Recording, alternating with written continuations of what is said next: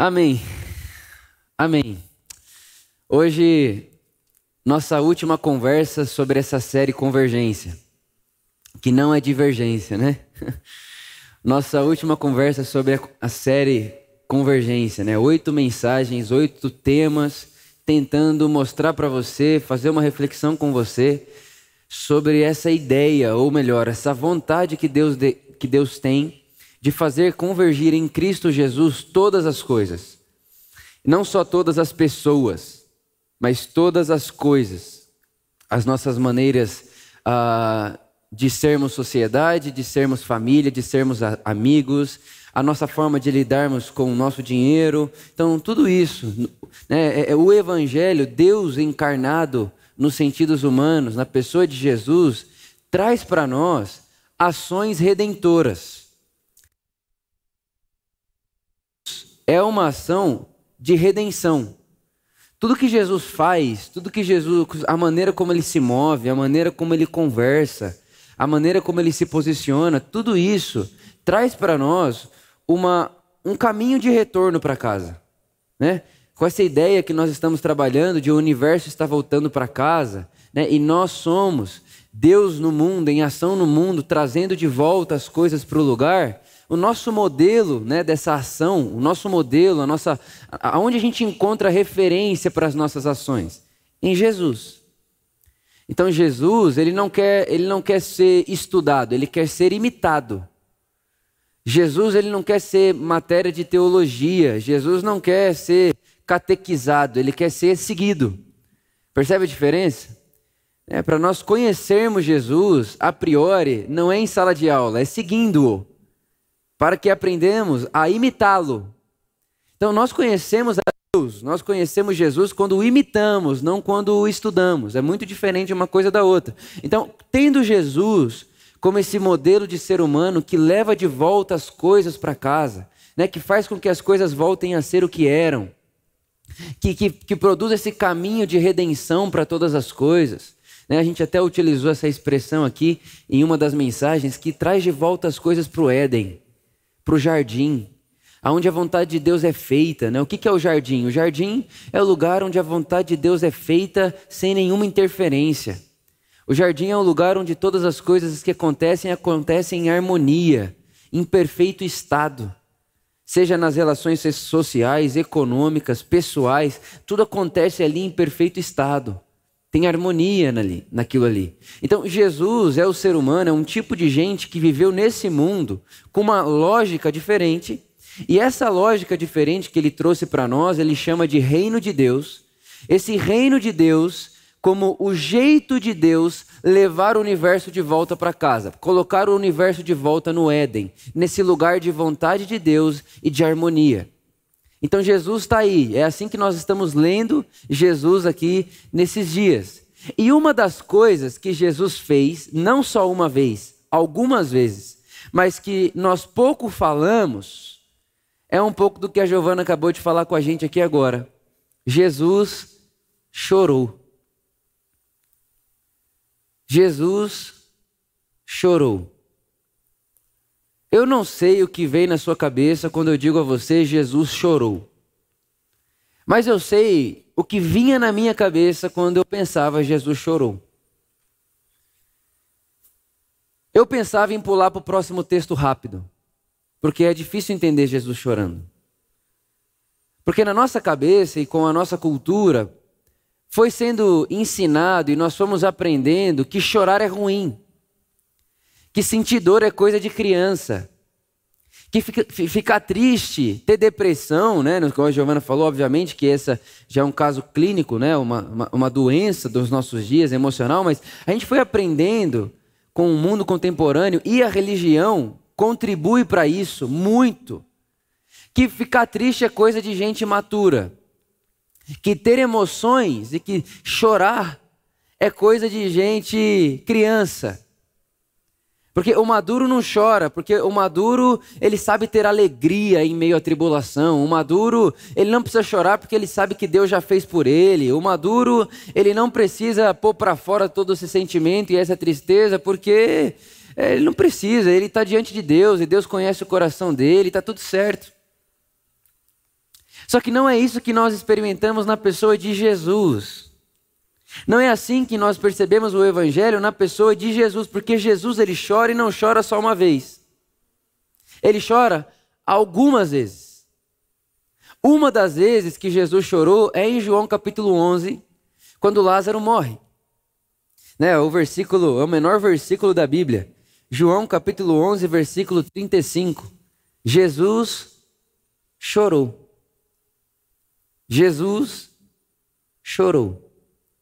E é muito interessante que, como a Gi bem disse aqui, Jesus sabia que Lázaro ressuscitaria. Só que Jesus aqui, ele não está só chorando porque Lázaro morreu. Até porque Lázaro ressuscitou e já morreu de novo. Então, aquele problema ali não foi resolvido. Jesus está chorando porque a morte, um ser humano morrer, é o último estado aonde nosso pecado nos leva. Qual que é o salário do pecado? A morte. Jesus ele chora diante da morte, porque a morte é um lembrete do pecado. Jesus ele chora diante da morte, mas ele não chora diante da morte com M minúsculo, aquela morte que ele ressuscitaria Lázaro, porque Lázaro voltou a viver, mas morreu de novo, porque a morte ali com M minúsculo. Jesus chora diante da morte com M maiúsculo, que é a morte como um sistema de pecado que morre e mata. Jesus chora diante da morte porque ele conhece e sabe que a condição humana pós-pecado se tornou uma condição de morte. E não só morte como vítima. Nós, seres humanos, aprendemos a matar, inclusive.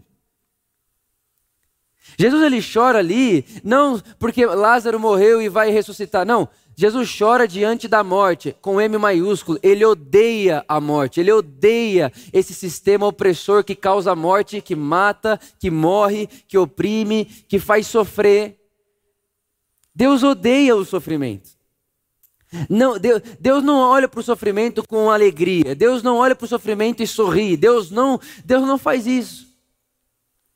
E por muito tempo, né, eu, você, todo mundo aqui já se perguntou: o que é que Deus faz com o sofrimento humano? Aonde está Deus no meio do sofrimento humano? Aonde está Deus em meio a todo esse caos? Aonde está Deus que não vê aquela criança que nasceu morta? Aonde está Deus que não vê aquela família que, que perdeu tudo que tinha por injustiça. Onde está Deus na situação X, Y, Z, H? Eu poderia falar num milhão de situações aqui. Todo mundo um dia já se perguntou: cadê Deus? Deus, que hora que você vai aparecer? Deus, que hora você vai resolver esse problema? Que hora que você vai vir aqui para falar se você muda isso aqui ou não muda? Deus, que horas que você vai utilizar a sua força aí, o seu poder, porque você é o todo-poderoso? Que horas que você vai usar esse todo-poderoso para fazer as pessoas pararem de sofrer? Quando que isso acontece? E é muito interessante que, se você ler o Antigo Testamento, os profetas estão perguntando, eles estão fazendo também esse questionamento. O sofrimento do mundo, a dor do mundo, o choro do mundo, o soluçar humano. Eles estão fazendo esse questionamento. Só que o que ninguém imaginava é o que acontece na revelação que Deus faz sobre si mesmo. Porque quando Deus revela a si mesmo, na pessoa de Jesus, ele não chega no mundo e diz assim: Cheguei e vou explicar para vocês o porquê vocês sofrem. Tipo assim, pronto, agora eu vou, eu vou explicar e a minha explicação será suficiente. Ele não faz isso. Ele também não chega aqui e diz assim: Olha, Vitor, por amor, passo um, dois e três para você não sofrer. Ele também não faz isso. Ele não chega para mim, para você e diz assim: Ó, vou ensinar um caminho para vocês que é ausente do sofrimento. Ele não faz isso. O impressionante é que na revelação que Deus faz de si mesmo, Deus não explica e nem resolve o sofrimento. A revelação de Deus e o sofrimento é que Deus também lamenta, é que Deus também chora, é que Deus também sofre. Deus apareceu, uau, agora ele vai me contar por que, que o mundo é, sofre tanto. Aí você chega diante dele, ele também está sofrendo. Ele também chora. Ele também sente dor. A revelação que Deus faz de si mesmo a respeito do sofrimento não é como resolvê-lo. Mas é Deus também lamenta. Deus também chora. Deus também sente. Isso é muito interessante. Porque o evangelho, né, o, o caminho de Jesus, seguir Jesus é essa experiência de esperança, né? Porque olha, olha, olha, olha esse, esse cenário. Lázaro está morto, Jesus sabe que ele vai ressuscitar. Mas a esperança que Jesus tinha que ele ressuscitaria não fez Jesus não sofrer. Então, que, que experiência é essa, né? Eu tenho esperança, mas a esperança que eu tenho não anula o meu choro.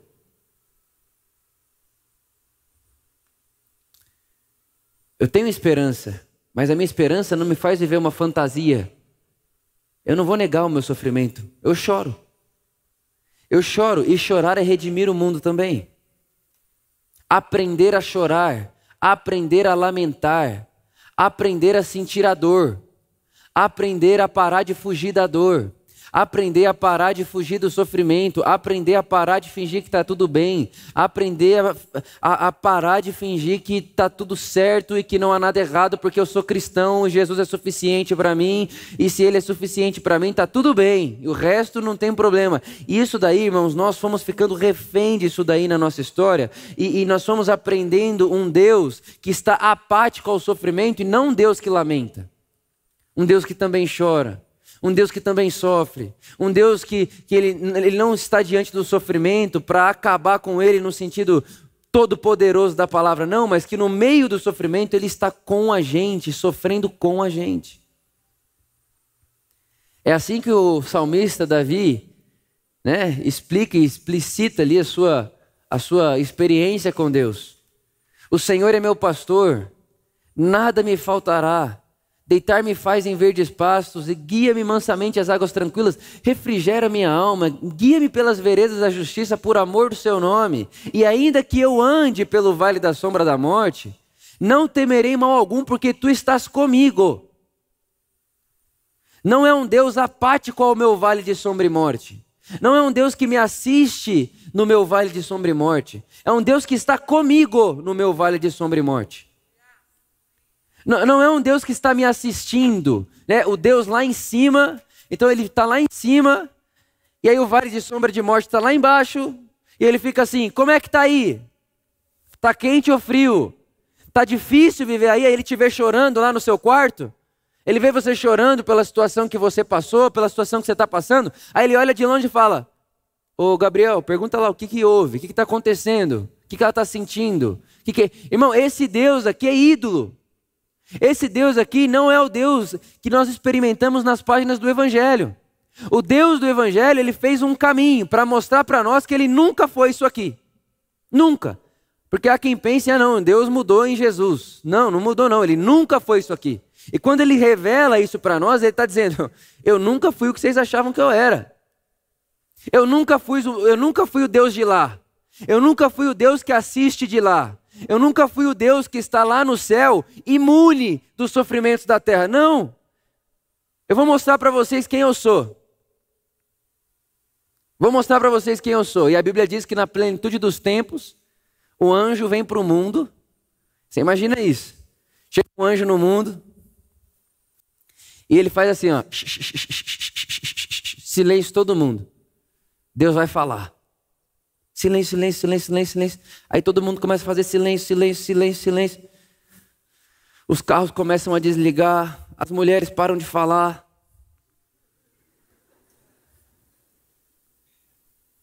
Nem Deus acredita, né? Aquele silêncio, silêncio, silêncio. Você imagina? Todo mundo, Deus vai falar, Deus vai falar. Aí está todo mundo assim, agora Deus vai responder o nosso clamor, Deus vai responder a nossa angústia, Deus vai responder a nossa ânsia. Aí de repente, sabe aquele silêncio absoluto que você ouve só o grilo? Sabe? Aquele silêncio que, que chega a incomodar pessoas ansiosas. De repente, um bebê começa a chorar. Ah, ah. Péssima imitação. Um bebê começa a chorar, aí alguém olha para o lado e fala: ah, o bebê está chorando, eu vou continuar fazendo o que eu estava fazendo aqui. Aí volta a fazer o que estava fazendo, aí outro, ah, outro voltou, também vou voltar. Ah, eu também vou voltar. E o que ninguém percebia é que quando o anjo fez, Deus vai falar, realmente, ele vai falar, mas ele não vai gritar do céu. Ele acabou de nascer numa manjedoura, como criança, como bebê. Deus se fez ser humano. Deus se fez gente para falar. Deus vai falar. Atenção, olhe para o céu. Da onde vai vir a voz? Um choro. Um choro. Não, mas Deus nem ia falar? Pois é, Deus vai falar. Está falando. Nasceu. E ninguém percebeu. Nasceu, e quando nasceu, a gente preferiu continuar lendo, ao invés de pararmos para ouvi-lo. Deus está falando, mas de onde? De dentro da experiência humana. Então, o Deus do Evangelho não é o Deus que nos assiste daqui, é um Deus que faz um caminho, porque não é um Deus que no meu dia mal ou na minha situação ruim me olha de lá. É um Deus que já revelou para mim que está aqui, inserido no nosso meio, vivendo a nossa vida com a gente. E no vale da sombra e da morte da minha vida, naquilo que me faz chorar, Deus não está imune àquilo lá, mas está comigo, passeando comigo, andando comigo, dizendo: Eu estou sentindo isso com você, eu estou vivenciando isso com você, e não vou abandonar você daqui de dentro, permanecerei com você aqui. Esse é o Deus que se revela no Evangelho. Um Deus daqui. Um Deus agora. Essa semana eu ouvi uma música linda, maravilhosa, que dizia assim: Deus não está, Deus não está nos céus, Deus está com os seus. E quem são os seus? Todo aquele que quer. Não são os crentes são todos aqueles que querem com sincero coração. Aqueles que querem. Jesus chorou. Ele chorou diante da condição humana que mata e morre. Jesus chorou porque ele odeia, ele odeia o mal. A morte é má. A morte é má. Jesus chorou porque a morte é o último estado do para onde o pecado nos leva. E não só morte física, mas mortes. O pecado mata a nossa confiança um no outro. O pecado faz eu achar que você vai me trair, que eu vou te trair. O pecado faz você achar que eu não sou tão sincero assim. O pecado faz você duvidar de você. O pecado faz você duvidar da pessoa, do outro. O pecado faz você questionar tudo, tudo à sua volta. O pecado faz isso, ele vai matando a gente aos poucos. E foi exatamente essa o conselho, né? Esse o conselho de Deus para Adão e Eva. Olha, quando vocês comerem do fruto, morrendo morrerás. Não é que vai comer, vai morrer, não. É quando vocês comerem, morrendo morrerás. Vocês vão ir morrendo aos poucos. Com as escolhas diárias de vocês. Com, os, com, as, com as pequenas ações de mal do, do dia a dia de vocês, vocês vão morrendo aos poucos. E Jesus está olhando aquilo e tudo isso está inserido. E ele chora.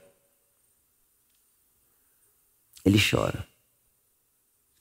Ele chora não como quem tem esperança, como quem não tem esperança. Ele chora com esperança. Ele chora com esperança. E um pouquinho mais à frente, versículo 35 diz chorou, e depois no versículo 38 diz de, no, diz de novo: Jesus, pois, novamente comovido em si mesmo. E essa palavra comovido em si mesmo é, é tipo um, é uma sensação assim, é mais que choro. Comovido em si mesmo, de novo. Porque a situação, a condição exposta ali diante de Jesus de morte, comove ele, que é Deus nos sentidos humanos, e ele sofre. Então, irmãos, eu quero te falar uma coisa. Nessa nossa última conversa, né, dessa, dessa, dessa série Convergência. Chorar, sofrer, passar por situações difíceis, também faz parte do caminho de volta para casa.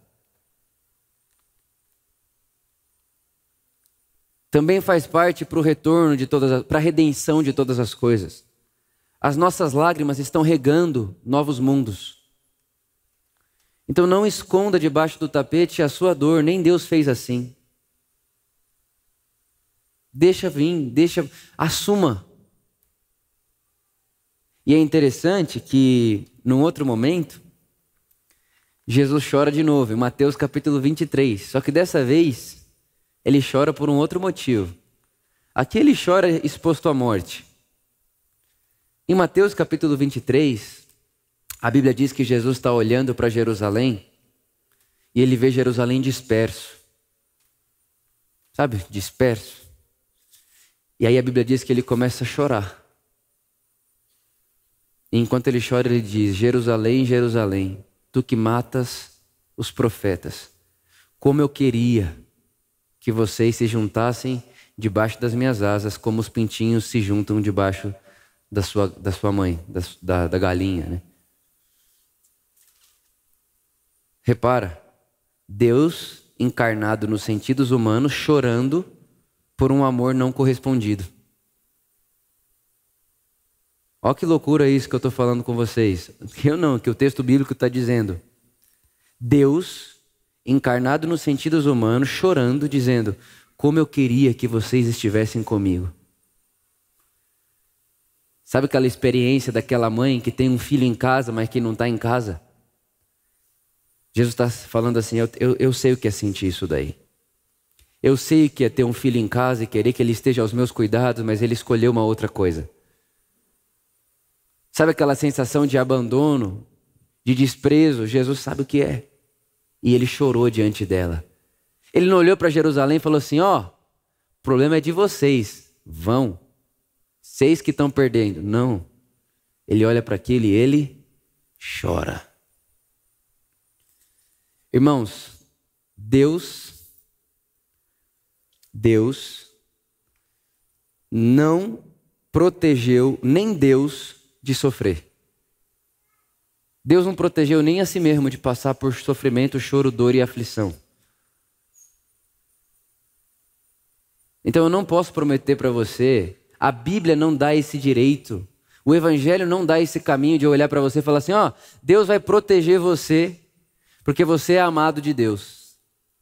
Ah, vai proteger como? Não, vai proteger você. Você vai viver dentro de uma bolha, recluso. Nada vai te atingir lá dentro, nada. Você vai ser intocável. Intocável no sentido de tipo, nada te aflige, você não chora, você não sente dor, você não vai, você não vai ser ferido. Todo mundo vai ser ferido à sua volta, menos você. Sabe aquela, aquela expressão, mil cairão ao meu lado, dez mil à minha direita, e eu não seria atingida? Tipo assim, eu sou o homem de Deus. Por quê? Porque está todo mundo morto aqui, todo mundo morto aqui, e eu estou bem. Eu estou maravilhosamente bem. Isso não é a experiência do Evangelho. Não é. A experiência do Evangelho, seguir Jesus, não é parar de chorar. Seguir Jesus não é parar de sofrer com a vida. Seguir Jesus é ter esperança para além do choro, mas sem negar o choro. Os seguidores de Jesus, eles aprendem a andar por esse mundo sabendo Lázaro vai ressuscitar. Mas não é porque ele vai ressuscitar que eu vou deixar de chorar. Seguir Jesus é andar nessa tensão. É uma certeza absoluta de esperança, mas um senso profundo de realidade. Andar com Jesus não é negar a realidade por um mundo de fé. Andar com Jesus é pisar na realidade com um senso de esperança. Eu tenho esperança. Esse mundo está sendo redimido. As relações estão sendo curadas. As, as, as, a, a, a, miséria está assim caminhando para um. Está melhor. A gente está com menos gente com fome no mundo, e basta olhar os dados. A gente está com menos é, desigualdade no mundo, e basta olhar os dados. É claro que ainda há muito a se fazer, então, mas não dá para negar que ao andar por esse mundo nós nos depararemos, nós encontraremos dor e esperança. E negar qualquer uma dessas experiências é negar faces de Deus nesse mundo. Porque o nosso Deus revelado em Jesus, ele chora e tem esperança, ele se alegra e ele também faz velório. Essa experiência toda precisa fazer parte da nossa vida e do nosso caminho de Jesus. Aprender a sofrer com Jesus. Aprender a chorar do jeito de Jesus.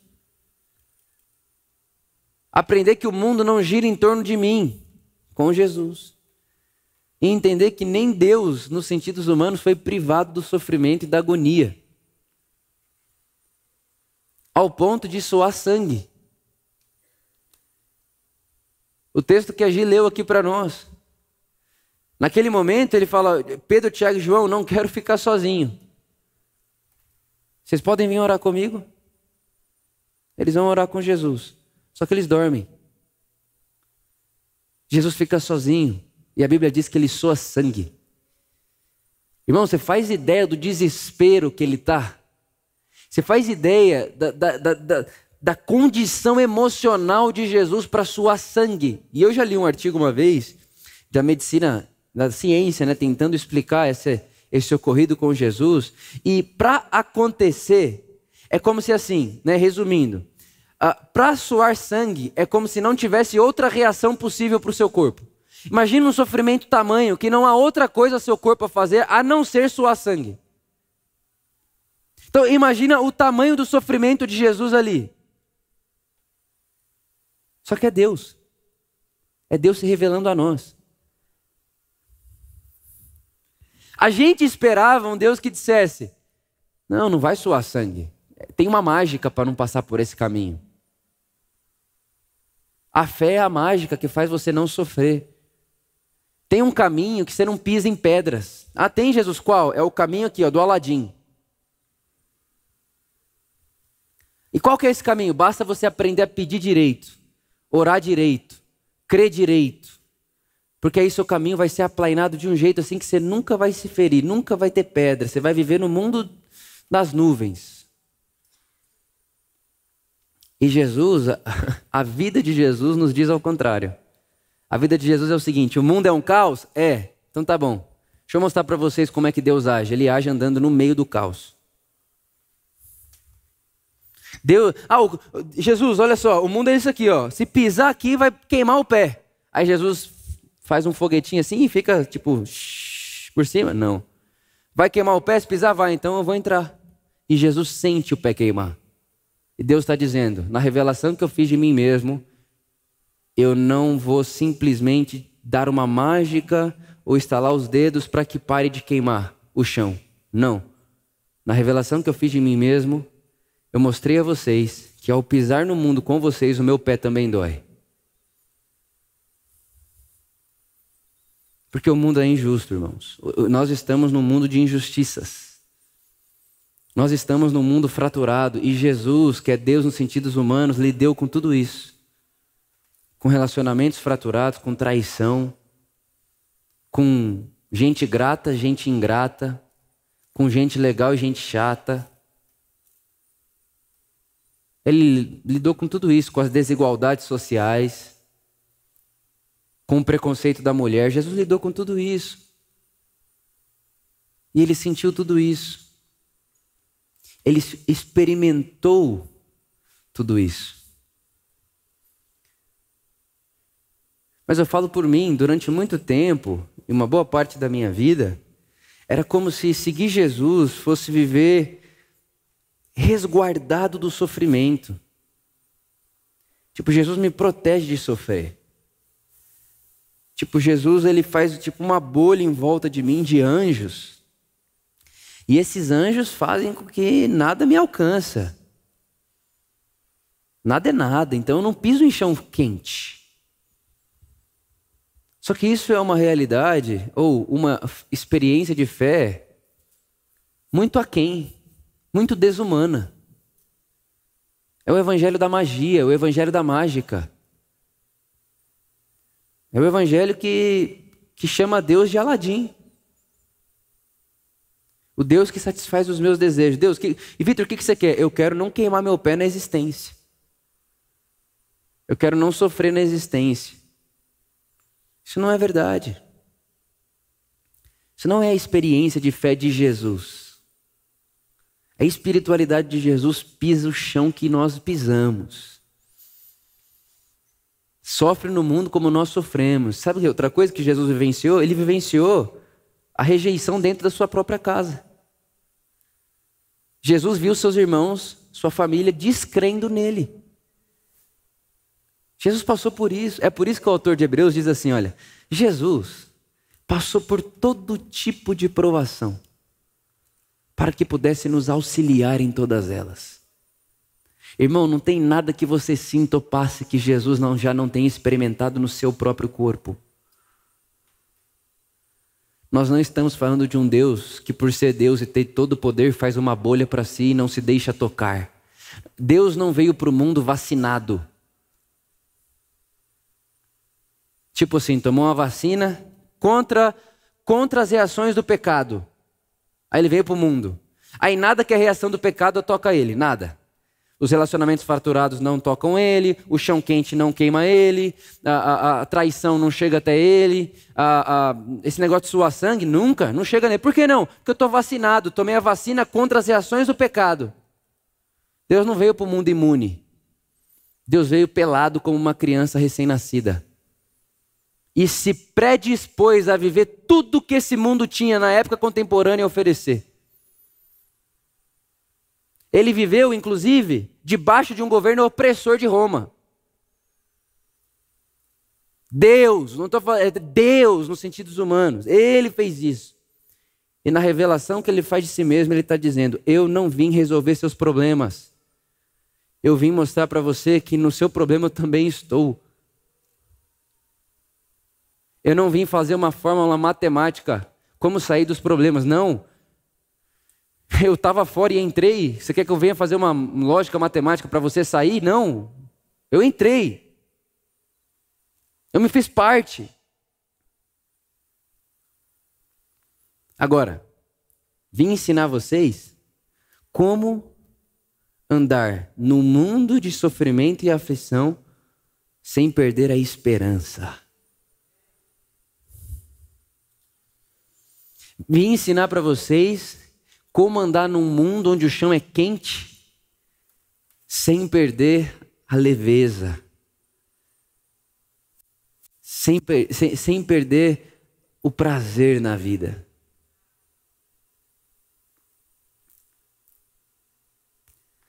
Aconteceu uma coisa interessante comigo ontem. Eu fui fazer a minha, seria ontem minha primeira prova, né? Foi ontem minha primeira prova oficial de triatlo. Ontem. Eu estava todo feliz, né? Eu comecei a treinar um pouquinho antes da pandemia, então eu não consegui pegar nenhuma prova. Então eu fiquei treinando esse tempo todo sem nenhuma prova. E eu gosto, gosto muito de treinar. Se nunca mais tivesse prova, eu ia continuar treinando do mesmo jeito. Mas ontem foi essa prova aí. E foi muito legal, fui lá, meu pai me levou, te acordou cedinho. Fomos lá para São Carlos, interior de São Paulo, tal. Chegamos lá, aquele ambiente, aquela vibe maravilhoso. Irmão, é maravilhoso. É o céu. Para alguns é o inferno, né? Hum. Chegamos lá, maravilha e tal, e aquele negócio, pega kit, vê roupa aí, você faz o checklist um milhão de vezes, será que eu não estou esquecendo nada? Aí você olha lá o negócio que a nutricionista passou, tem que comer 70 gramas de carboidrato por hora, aí você fala, tá, tá aqui 70, mais 70, mais 70, mais 70. Você fica, você fala, pai, estou fazendo conta certa, 70 mais 70 é 140? Tipo, você fica meio assim. E tudo lá, e arruma a bike, arruma as coisas na bike, arruma o tênis e põe as coisas numa, numa transição, né? Que você sai da água para você pedalar, as coisas estão aqui. Aí depois você vai deixar a bike lá do outro lado para sair para correr. Então você tem que arrumar um lugar aqui, outro lá. É uma engenharia. E aí estava tudo certo. Tudo maravilhosamente bem.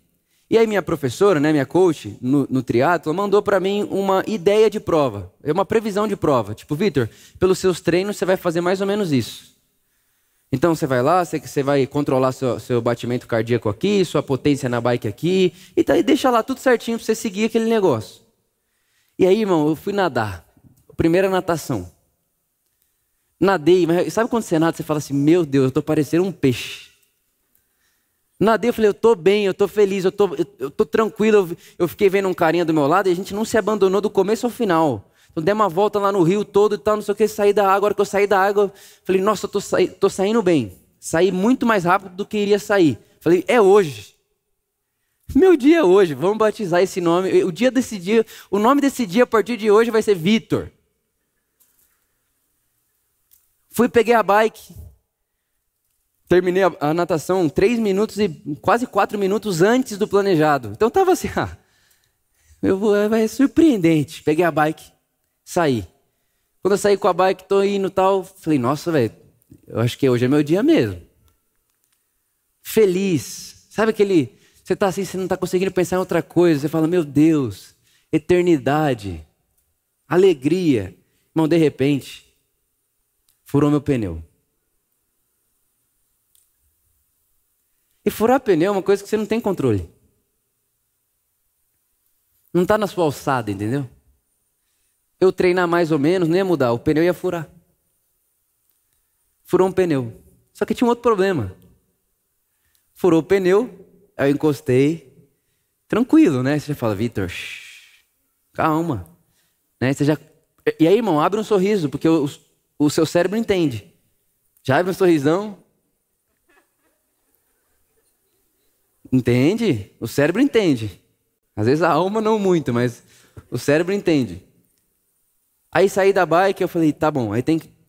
É difícil trocar pneu de bike assim. Falei, gente, lascou. E eu sabia mais ou menos trocar. Aí passou um cara bem na hora. Um cara andando, não estava na prova, um cara andando. Aí falou, você sabe trocar? Eu falei, cara, acho que se eu for trocar sozinho, vou demorar uns 70 minutos. Ele, não, deixa eu te ajudar. Aí foi, parou para me ajudar e vem o fiscal da prova. Aí eu olhei para ela assim, uma mulher, ela, ó, se ele continuar te ajudando, eu vou ter que pôr cinco minutos de, de multa no seu tempo. Aí eu falei, moça, se eu vou fazer sozinho, vou levar 30. Pode pôr cinco e me ajuda. Pode pôr cinco, ele me ajuda. Aí foi, me ajudou tal, e aí a moça também. Aí tem um negocinho que chama CO2. Não abria de jeito nenhum, e o cara ia e ia, e a mulher também, fiscal, tentando abrir o negócio e não abria, aquele porro passando. Seu. Eu não, não tem problema não. Tem problema não. Beleza, tranquilo. Deu certo. Funcionou. Depois de uns 10 minutos, subi na bike de novo e continuei. Falei, ah, tranquilo. Cabeça fria, Jesus é maravilhoso, Jesus está aqui comigo. O pneu de Jesus também furou. Se o meu furou, dele furou. E, irmão, você, você ri, mas eu não estou exagerando, é o que eu penso mesmo na hora. Não está tudo bem. Os pneus da vida furam mesmo. O mundo não gira em torno do meu pneu. Tipo, pedras saem da frente. Não, o mundo acontece. Tem pedra no chão, vai andar de pneu, vai, vai furar. É a vida. Aí beleza, continuei. E eu falei, não, estou bem ainda, velho. Tô bem ainda. Eu comecei a fazer um cálculo, na bike, fazendo um cálculo. A professora falou que ia terminar em tanto tempo. Eu fiquei parado 15 minutos. Se eu continuar do jeito que eu tô, termino antes do que ela falou, tendo ficado parado. Eu tô bem demais. Irmão, de repente. Tô lá aqui assim. Tu, tu, tu, tu, eu falei, não. Furou de novo. Furou outro pneu. E já era. Encostei a bike assim, já abre o sorrisão. Entendeu? Abre o sorriso. Quando abre o sorriso, o cérebro entende. Parei assim, uns 10 segundos e falei: bom, não está no meu controle. Fiz o máximo que eu pude. Eu olhei para trás. E quando eu, graças a Deus, porque é um percurso muito grande, se eu paro mais no meio, eu estava perdido para voltar a pé. Eu parei bem perto de uma das pontas da prova. Falei, ah, vou descer até essa ponta, ver se o pessoal da, da, da organização me ajuda. Peguei minha bike e comecei a descer. De sapatilha, o negócio que você anda bem assim, né? Um por hora. Fui pensando, pensando e falando: bom, Jesus, ok, tudo bem. Fiz o melhor que eu podia, nas condições que eu tinha, e enquanto eu tinha controle, dei o meu máximo, tal, tal, tal. Aí, quando eu estava nesse caminho assim, eu vi que tinha um pessoal desmontando a área de largada. Então, aqueles ferros, aquelas as boias gigantes, uns negócios. Você quer saber? Ao invés de eu ficar aqui pensando na prova que eu não estou fazendo, que não vai mudar. Eu deixei minha bike assim, encostei minha bike e fui ajudar o povo a desmontar as coisas da prova que eu larguei. Falei, oh, cara, foram dois pneus ali, não tem mais o que eu fazer, posso te ajudar? Posso. Ainda fiz dois amigos. Então, o que, que é isso? É a vida. É a vida. Irmão, Você paga a prova, você gasta maior tempo indo para lá longe, lugar longe, você quase de madrugada, você vai, e você está treinado, você está bem, você fala, meu Deus do céu, vai ser um dia de histórico para mim, a professora está esperando também, está todo mundo aqui, tem uma galera do time, vai ser maravilhoso, o pneu fura, tem um controle? Não tenho. Aí o pneu fura, o outro fura, fala, ah, eu larguei o triato, abandonei. Por quê? Porque o chão tem pedra. Aí o chão vai olhar para você e falar assim, eu existo antes de você, filhão e já tinha pedra. Essa é a vida, irmãos. Tem chão e tem pedra. Pneu fura. A gente cai. A gente não termina muitas vezes o que a gente fala que vai falar, que a gente fala que vai terminar. Algumas coisas acontecem na nossa vida que estão para fora da nossa alçada, que impedem a gente de fazer o que a gente falou que iria fazer. E tá tudo bem. E o que é andar com Jesus? Andar com Jesus é não chutar a bike para fora e falar, triatlon, você é um lixo, não te quero mais. Andar com Jesus é dizer, foi, foi assim hoje? Foi. É o que é? É. Tenho que fazer para mudar? Não tem. Então como eu posso colaborar mesmo num dia mal? Olha para o lado. Tinha duas pessoas que fariam sozinho? Fariam, mas demorariam muito mais, porque eram duas pessoas mais velhas. Então eu fui o que carreguei mais peso ainda. Fiz outra prova. Então o que, que você faz no dia mal? No dia que fura o seu pneu? chora, é triste. Eu queria ter terminado, óbvio. Se eu pudesse voltar atrás, eu tinha trocado cinco vezes o pneu antes. Mas não dá. Fica triste porque não deu certo, mas não olha só para si. Porque quanto mais você olha para você, para o seu problema, para o seu sofrimento, mais você alimenta aquilo. E quanto mais você alimenta aquilo, pior fica. E pensa numa vida sem sentido, é uma vida olhando para sua dor. Aí vai chegar uma hora que você vai dizer: para mim acabar com essa vida é melhor morrer, porque é tanta dor. Só que tem alguém do lado precisando de você, e quando você vai ajudar a pessoa do lado, você esquece do seu. E enquanto você esquece, não é que você está pondo embaixo do tapete, pelo contrário. Você está fazendo com que a ajuda ao próximo, o amor ao próximo, seja um caminho de cura para aquilo que você já acabou de passar. Você está fazendo com que a, a, a, a solidariedade para com o outro a, so, a solidariedade dentro daquilo que eu posso fazer, porque eu não posso ressuscitar o pneu da bike. Eu chutar essa bike, ficar irritado e mandar a bike para aquele lugar, não vai encher o pneu. Ó, oh, ele me xingou, deixa eu encher aqui, porque senão ele vai me tacar fora. Não tenho controle sobre aquilo. Então o que eu faço com aquilo que eu não tenho controle? Aceito. Aceito. aceito e procuro algo que eu possa pôr minha mão para ser solidário com alguém. Jesus faz assim. Jesus faz assim.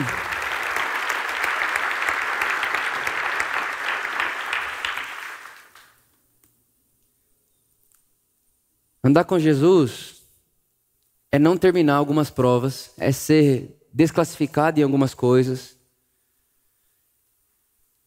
mas é não desistir de fazer a próxima. É não desistir de treinar. Nossa, eu treinei todo dia para chegar aqui, isso acontecer. Eu que não treino mais daquele jeito. Não, eu não, eu não treinei todo dia para chegar aqui.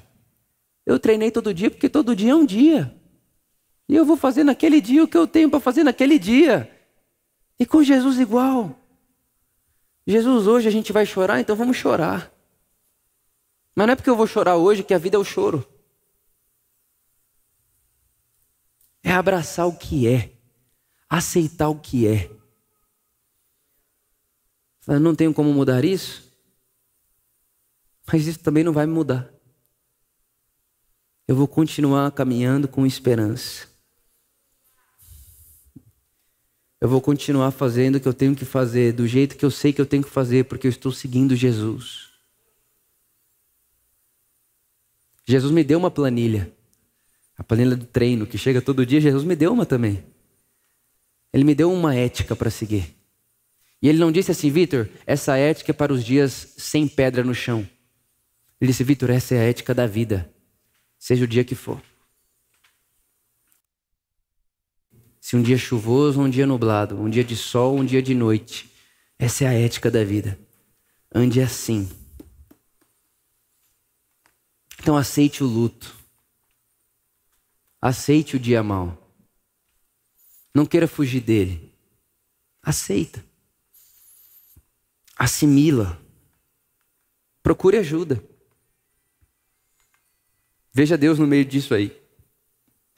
Porque na revelação que Deus faz de si mesmo, Ele não é o resolvedor do nosso problema. Na revelação que Deus faz de si mesmo, Ele é a companhia no nosso problema. Eu não deixarei vocês só. Você não está sozinho.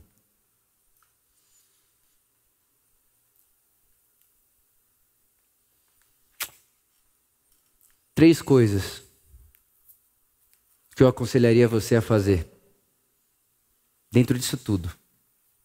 De tudo que a gente falou. Primeira, pertença às pessoas. Tenha gente perto de você. Tenha amigos espirituais. Tenha gente que sabe te olhar. Tenha gente que você pode ligar. Tenha gente que você pode falar assim: Oh, não quero falar com você hoje. Sabe aquela amizade que chega num ponto que você fala assim: Não quero falar com você? Hoje não. É assim. Essa semana isso aconteceu comigo. Eu achei interessante. Um amigo meu me ligou, eu olhei assim, eu não queria atender, mas falei, vou atender. Atendi e falei, ô, ô mano, hoje não. Pode ser amanhã. Ele, mano, tá tudo bem? Eu falei, hoje não. Não quer falar hoje, pode ser amanhã. Amigos espirituais, pessoa que você pode ligar e que você pode atender. Pertence a pessoas. Tenha coragem de se abrir e ser vulnerável. Você sabia que ser vulnerável não é ter coragem de expor problema? Vulnerabilidade vem da palavra latim aquilo que pode ser ferido. Vulnerabilidade não é um botão que o ser humano aperta e se torna vulnerável. Vulnerabilidade é intrínseco ao ser humano. Todo ser humano é vulnerável. Ele pode ser ferido a qualquer momento e não sabe de onde pode vir a bala. De onde pode vir a, a, a, a, flecha, entendeu? Isso é ser vulnerável. Então, primeiro, pertence às pessoas. Jesus tinha quem chamar no dia que ele não queria orar sozinho. Ele tinha com quem contar. Segunda coisa. Primeira, pertence às pessoas. Segundo, aceite que o mundo é injusto.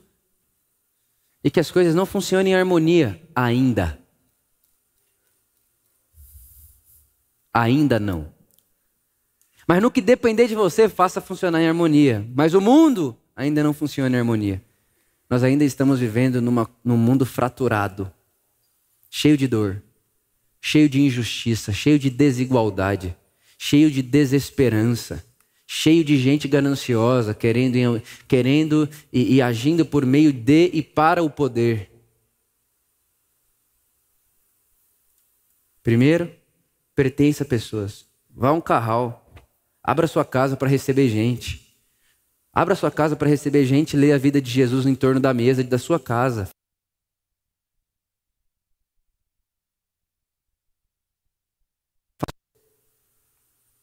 Segundo, aceite. Aceite a dor. Aceite a dor. Não é porque Deus disse que enxugará do seu olho toda lágrima que você não tem que chorar hoje. Esse é o Evangelho. É agora e lá. É aqui e lá. Tem um aqui, mas tem um lá. E no lá tudo é perfeito, aqui ainda não. E nesse mundo aqui, Jesus viveu, chorou, suou sangue e precisou de ajuda, cansou, precisou sentar. E Jesus estava cansado, precisando sentar. Olha que coisa bonita. Deus cansado, precisando sentar. Assuma quando você estiver cansado. Assuma que você precisa sentar. Assuma que você está precisando de fôlego, água. Isso é ser humano, não é ser fraco. E a terceira coisa, terceira coisa, faça a sua vida valer a pena. Nesse mundo sem sentido, para muitos, para muitas realidades, faça você uma vida com sentido. Você é o protagonista da sua vida. É você que faz com a sua vida o que você quer fazer. Eu li uma, uma frase essa semana que marcou muito. Até escrevi ela no meu bloco de notas.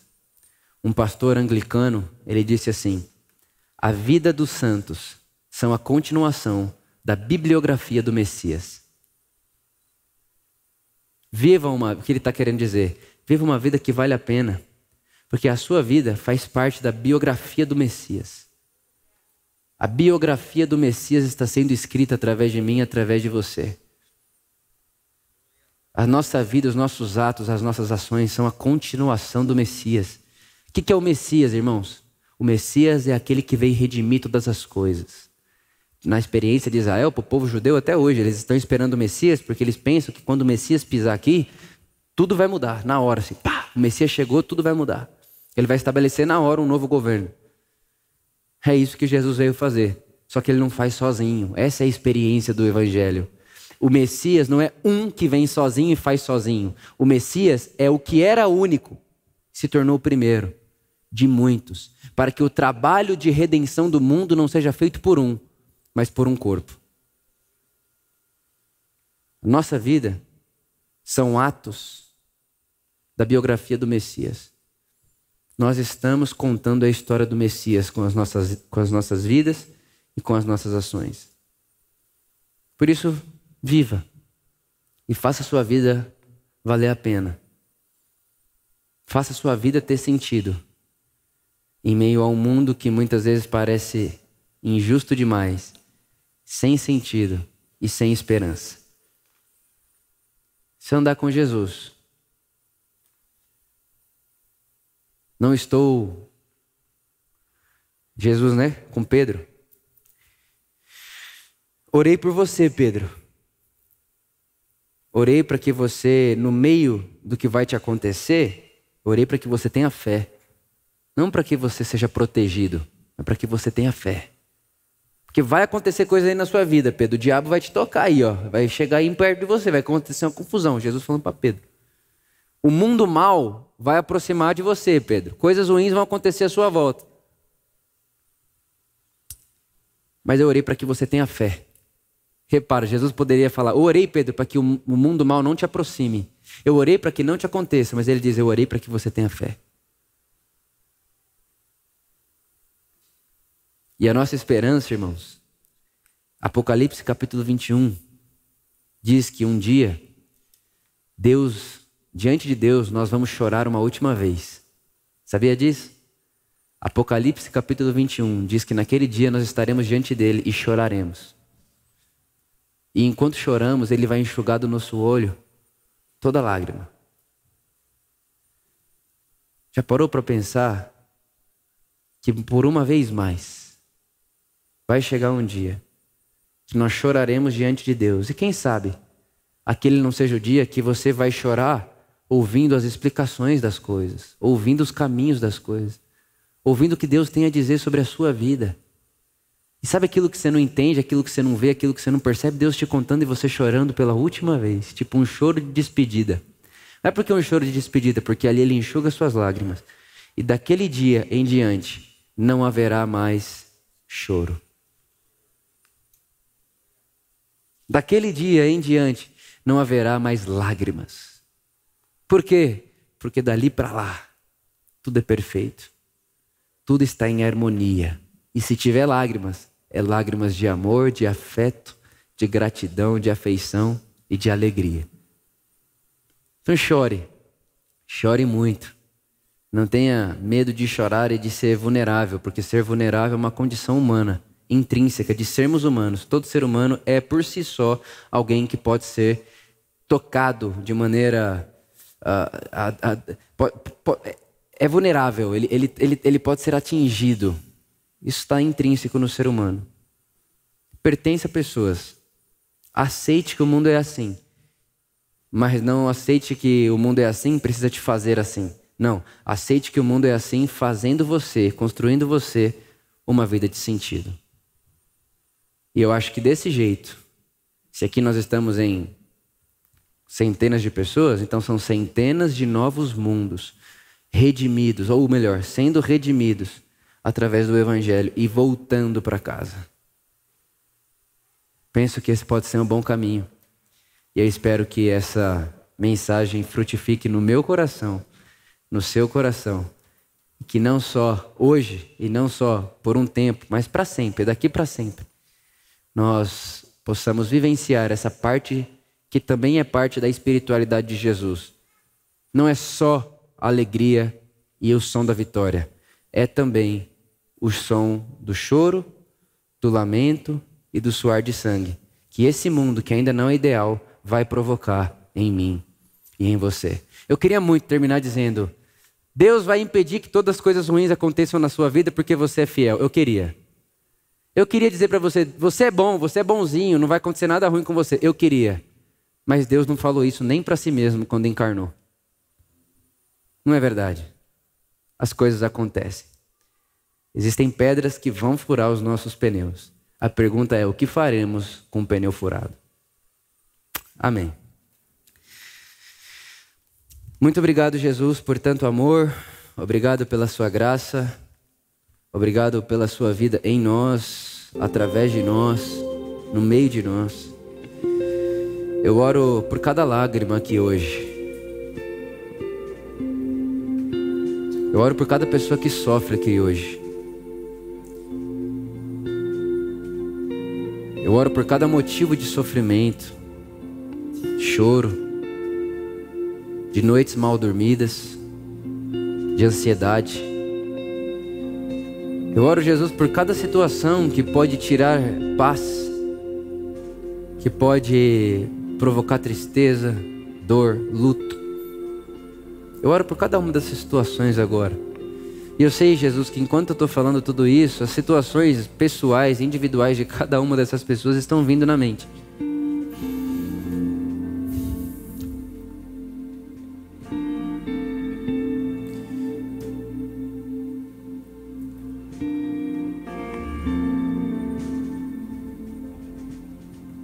Injustiças, questões mais mal resolvidas.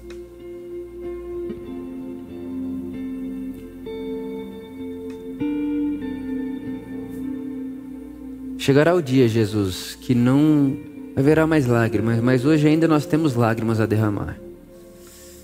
Ainda existem coisas que fazem o nosso coração doer, machucar. Não só na nossa vida, mas no mundo à nossa volta.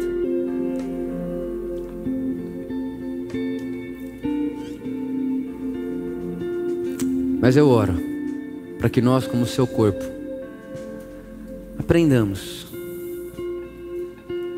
a não querer viver uma vida ausente do que é real neste mundo, mas que aprendamos a viver uma vida presente neste mundo, mas com a lógica do seu mundo, com a lógica do seu reino, com a mente do seu reino. E com as reações do seu reino.